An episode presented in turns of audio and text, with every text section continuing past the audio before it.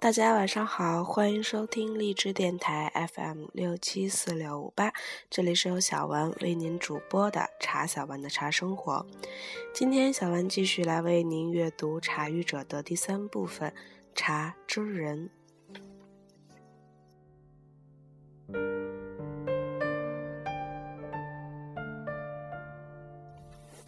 茶语者》，作者王旭峰，播者茶小丸。茶者神圣，吴觉农。当代茶圣吴觉农为我浙东上虞丰会镇人士。许多年前，我为中央电视台撰稿大型电视专题片《话说茶文化史》，其中专门有一集是讲述他的。上虞离杭州不算远，汽车一小时就到。我也曾在二十世纪九十年代中期专程去过，就住在吴觉农先生的学生老茶人刘祖香先生家中。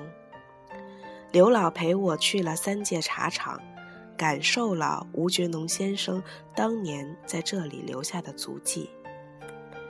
在吴觉农先生居住过的地方一口井旁留影纪念。又去了刘老当年在吴觉农先生支持下开辟的茶厂。在此之前，我还从来没有领略过如此壮观的茶园。吴觉农的出生地上虞峰会镇，我是早就去过的，那的确是一个古老的茶乡。归途中，我模模糊糊的想，如果有可能。我也许会对吴觉能先生的视察的一生做一个比较完整的叙述，但此念头几乎是一闪而过，因为我虽然在中国茶叶馆工作过，但多年来从事的还是文学事业。当时正在写长篇小说《茶人三部曲》，里面即便涉及了吴觉农。但毕竟是从文学角度来解读其人其事的，这和真正的传记有着极大的区别。真正想要写一部这样的人物传记，要下的功夫很多。孰料十年之后，这一选题——撰写一部茶圣吴觉农传的传记作品，竟然作为任务落到了我的身上。而我也几乎未加思索就一口答应下来，仿佛这从来就是我的分内事，只待一声呼唤罢了。最早知道吴觉农先生其人，是我一九八九年底调入中国茶叶博物馆参与布展时，茶史厅后期的陈列部分不但有吴觉农先生的题词、照片。更有吴觉农先生的一尊头像，那题词便是著名的“中国茶叶如睡狮一般，一朝醒来绝不至于长落人后，愿大家努力吧。”我常常在题词前走来走去，听管理同志讲，他刚刚去世不久，被誉为中国当代茶圣。其实我对茶叶还未有更深入的了解，只是因为要拍摄茶文化专题的电视片，又因为要写有关茶人的小说，在资料室里恶补茶文化方面的知识，这才有了对吴觉农先生的进一步了解。二十世纪九十年代初期，有机会去北京走访吴觉农先生家。见到吴觉农先生的夫人陈宣和何哲嗣、吴甲选，对其生平、性格及对茶叶的贡献，也就有了更深的了解和印象。我与当代茶圣一家，因为茶园之故，从此建立了一份自然亲切的信任与友情。在我的小说《茶人三部曲》第一部。南方有家木中，已经有一段涉及了吴觉农。那是讲吴觉农求学东瀛之际，很短。但是在第二部《不夜之侯》中，整个序言大部分内容是以吴觉农二十世纪三十年代的茶室活动展开的。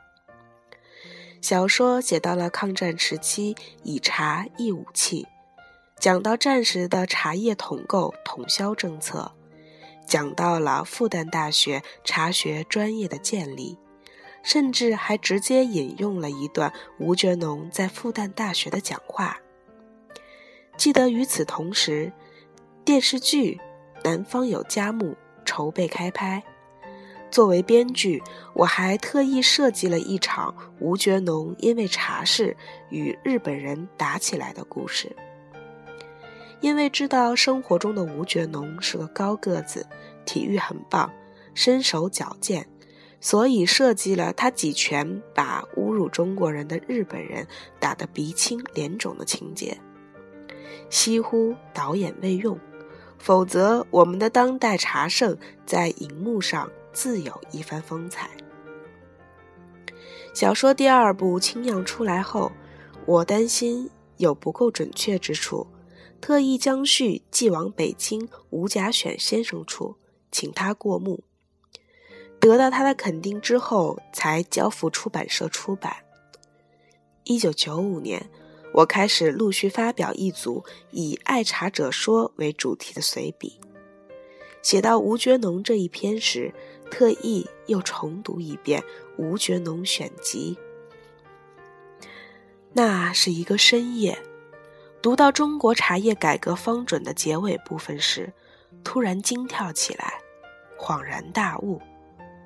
原来我早已背得滚瓜烂熟的吴觉农题词，却是出自他二十余岁时这篇重要的茶学论述之中。在将近半个多世纪之后，为什么吴觉农还会想要用这一段文字用来做对后人的激励呢？那个夜晚，我想到了茶室厅最后的陈设板块中那四个字。心尽火传。就我和吴觉农先生之间而言，不正是这样一种源远流长的关系吗？中国茶叶博物馆正是在吴觉农九十华诞时倡议建立的，而我也是因为筹建茶叶博物馆才掉入其中的。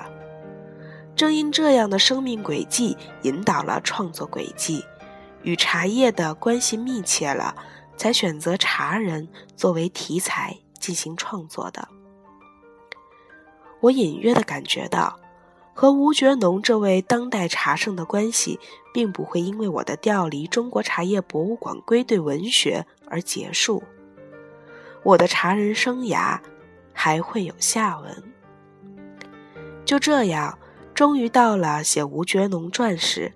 撰写了这部传记的过程，是我再一次认识了吴觉农，再一次接受中国优秀的传统文化教育的过程。诚如刘修明先生在《茶人、茶品和人品》一文中所说的那样，学者与茶人高尚的人格力量成就了他的学术，他的学术又同中华民族的独立解放事业合辙。至少有那么几点认识，是我在撰写此书过程中日益深化的。一是吴觉农让中国当代茶人产生高山仰止般的崇敬的原因。吴觉农与许多自然科学家的最大不同，在于他早年从茶学起步的同时，也开始走进社会学家的行列。他一生。都过着一种双管齐下的生活，他把社会科学与自然科学结合得如此天衣无缝，并天才般的形成实践思路，完全的投身于中华民族的茶叶之中。他那以艰苦卓绝的努力而达到的成就，是单纯在自然科学领域里研究的学者绝不能达到的。这一体会是我多年来在研读《茶经》述评时越来越深的感受到的。茶经述评多层次、多角度地体现了吴觉农茶学精神的博大。这部书重叠了那么多信息：文化的、文学的、民俗的、政治的、经济的、国际的、国内的、植物学的、生理学的、药物学的、茶学的。那是一个单纯研究茶叶的人绝对到不了的深度和广度。这部书是当得起“博大精深”这个评价的。我还有一个体会：吴觉农的文字叙述之好，让我这个以文学为生的人深深感慨。说实话，如果他当年放下茶学，专心以卖文为生，出版为业，他今天也必定是这一行的大家。我们知道，一般学者的事业途径，往往是先确立一个学科作为其主攻方向，待取得一定成就、有社会知名度时，往往又开始承担起一定的社社会责任，以知识分子的立场对社会发言。也有相反的。青年时代投身于社会政治的实践，然后反身于学术，成就一代大家。而如吴觉农那样，从事业起步时就左右开弓，两套武器同时开打，而相互之间不但不相互干扰，而是相互支持、相互促进，同时达到高峰，这是很罕见的现象。是值得我们今天的人来认真思考的。我以为，当今中国茶人中，之所以还未有一个能够达到吴觉农先生的高度，正是在于他的那种社会科学和自然科学融会贯通的境界，不是一般的人可以到达的。在撰写此书过程中，日益感受到的，还有吴觉农先生与茶相通的那种中国优秀传统文化的精神事项。吴觉农先生无疑是一个爱国主义者，但我越来越深刻地感受到他的精神品格中对儒家文化，以及浙东学派忠义立、讲并重、农商皆本的价值观的传承。中国思想史上的浙东学派是有着其深刻的实践意义的。明末黄宗羲就是上虞余姚人一代。浙江的文化传统中，因此有着即知即行、创立为荣的要素。这一思想深深地影响着吴觉农。所以，吴觉农的爱国主义并非书本上的爱国主义、口号上的爱国主义、实验室里的爱国主义。他的爱国主义精神体现在了每一片茶叶身上，深入到每一个茶人的心里。吴觉农是一个有大爱的人，因为有大爱而有大抱负。真是天降奇才于中华茶叶。若无此爱，你根本无法想象，在抗日战争爆发的最艰苦的岁月里，华茶的生产和销售不但没有随着战争而凋零，反而达到了新的高度。若无对祖国的大爱，你根本不能想象，他开拓了那么多的新领域，茶学教育。茶学科技、茶学销售、茶叶产地检验、茶文化研究。中国历史上和现代社会里绝对不乏爱茶之人，但把爱茶与爱国、爱我中华民族完完全全的重叠起来，为之奋斗、呼号、呕心沥血、惨淡经营、屡战屡失。屡失屡战，直至看到光明的到来。我以为，当今中国茶人，觉农先生为第一人矣。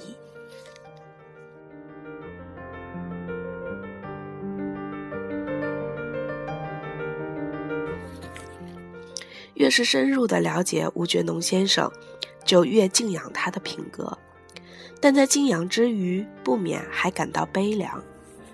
尽管在有关吴觉农先生的资料室里，我并没有找到他内心的片刻的沮丧和那英雄无报国之门的悲凉，但我还是从他漫长的一生的经历中读出了“无奈”二字。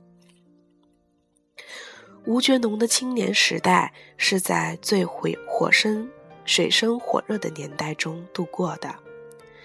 当他立下茶叶救国的志向时，他和那个时代的青年的命运一样，不能够实现自己的抱负。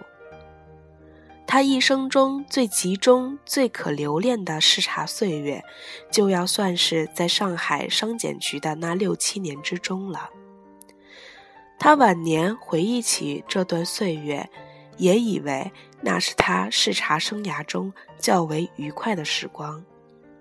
即便如此，像吴觉农这样无党无派、没有家庭背景、从乡间走出的知识分子，并不能够真正实现自己的理想，反而常常处在受排挤和冷落之中。不说别的。就是在他的倡导和操持之下，才成立起来的中国茶叶公司，真正掌权的也不是他，而是并不真正懂得茶叶的人。为了抗日，他在香港筹建了富华公司，但富华公司最终还是被有背景的人所把持。他筹建了复旦大学农学院茶学系，虽然当了系主任。但依旧受到了学院右翼势力的排挤，他最终受到国民党当局的怀疑，好不容易去了武夷山，专门研究茶叶，在取节取得了很大的成就之后，抗战胜利，一纸公文，不但研究所被解散，连自己的职业也失去了。新中国成立之后的前几年。吴觉农感觉到了华茶复兴的时代到来了，他在那几年所做的工作可以说奠定了新中国茶事业的基基础。但正当他年富力强、茶叶事业顺利发展的时候，却违心的辞去了他的茶叶公司总经理的职务。我曾就此采访过许多人。大家都说不清楚究竟是什么样的原因，便统归于大环境。把茶视为生命的人，却一刀把自己与茶切开，这究竟是为了什么呢？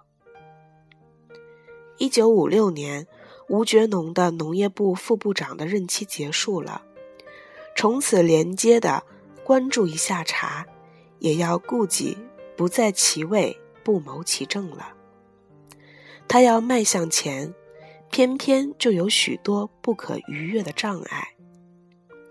有很多知识分子在当年极左思潮的影响下，一生夙愿未偿啊。好在吴觉农长寿，他等到了改革开放时期。八十岁以后的十年中，老茶树吐出新芽。他一生中的两个重要的茶事，就诞生在他生命中最后十年。一是他倡导的中国茶叶博物馆成立，二是他主编的《茶经述评》出版。晚霞如此灿烂，晚年硕果如此丰盛，这恐怕也是一般人所难以达到的后劲吧。若他一生中最年富力强的那段岁月能够始终与茶在一起，依他那充沛的精力，真不知能为茶界绘制出多少美好的蓝图呢？希望喝茶的中国人都能记住吴觉农这个名字。当我们捧起茶杯时，不要忘记。那里面有着它散发的馨香。